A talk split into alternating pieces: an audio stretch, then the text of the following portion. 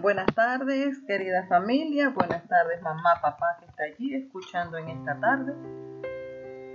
El programa Familia Fuerte sobre la Roca.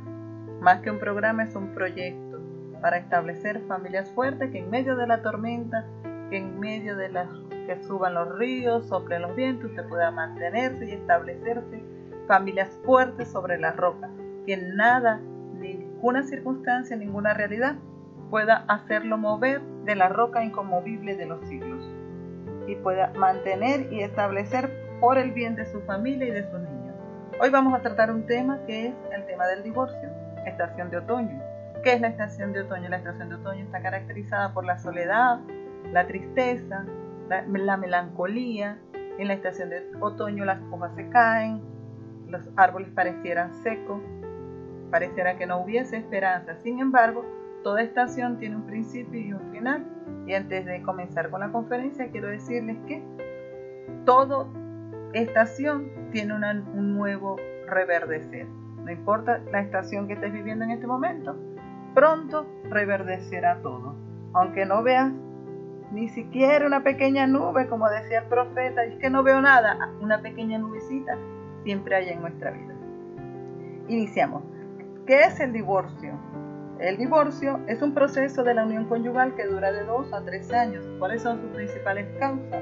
Problemas de comunicación, maltrato físico-mental, adulterio, infidelidad, diferencia de caracteres. Yo le coloco allí orfandad porque creo que muchos de los problemas que tenemos en nuestro matrimonio tienen que ver con nuestros problemas de orfandad, nuestros mismos problemas de niñez que los reproducimos en nuestra relación con nuestro pareja.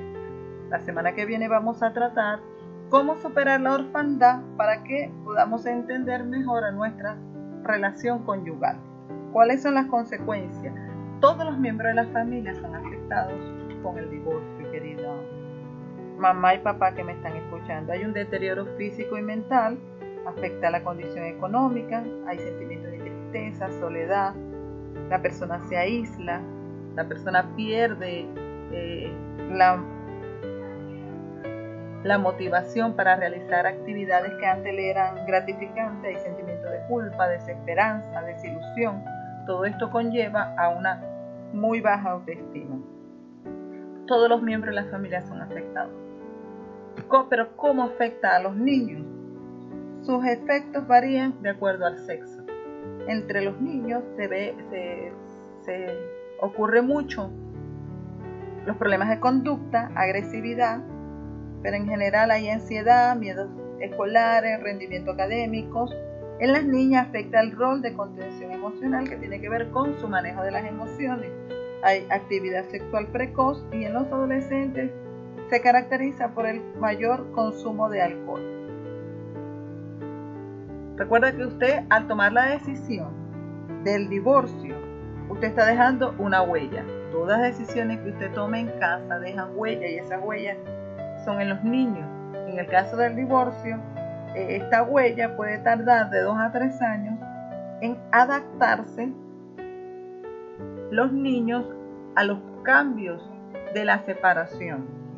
Si aunado a eso agregamos un segundo matrimonio de manera inmediata, esto puede tardarse de 3 a 5 años. No es un divorcio al microondas ni es una familia al microondas usted no sale de su casa o decide eh, separarse de su marido, romper la relación conyugal y creer que en un mes, dos meses, tres meses, muchas veces me pregunta cuánto puede tardar, no es al microondas. Los procesos en la familia y los procesos de divorcio tardan en sanar, en adaptarse y en restaurar a la persona. ¿Qué hacer tras un divorcio? Uno, reconozca lo que, eh, que es un duelo. Todo proceso de separación, el de divorcio, según la psicología, eh, equivale igual a la pérdida física de una persona. Así que reconozca el duelo y dé una explicación con sentido a lo, a lo ocurrido. Dos, usted es pareja, no es papá ni es mamá. Se mantenga la relación con sus niños. Porque sus niños eh, no entienden lo que está ocurriendo y usted está siendo el modelo afectivo, modelo de relación, modelo de autoridad sobre ese niño, niña y adolescente. Si aunado a esto está, hay un padrastro y una madrastra en la relación y el proceso de adaptación se complica aún más.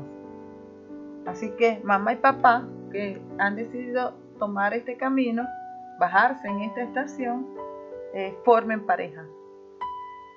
¿Por qué formar pareja? ¿Cómo logro formar pareja con esa persona? Claro que podemos. ¿Por, ¿Saben por qué?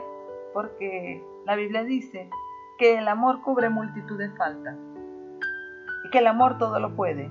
Ante todo, tenés ferviente amor porque el amor cubre multitud de pecados. Si alguno dice yo amo a Dios y aborrece a mi hermano, es mentiroso.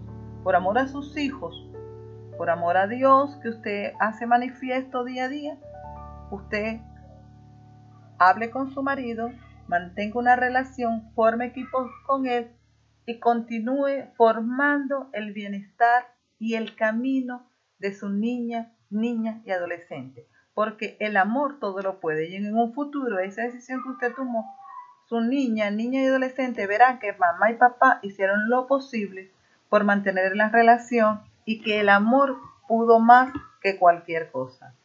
Muchas gracias.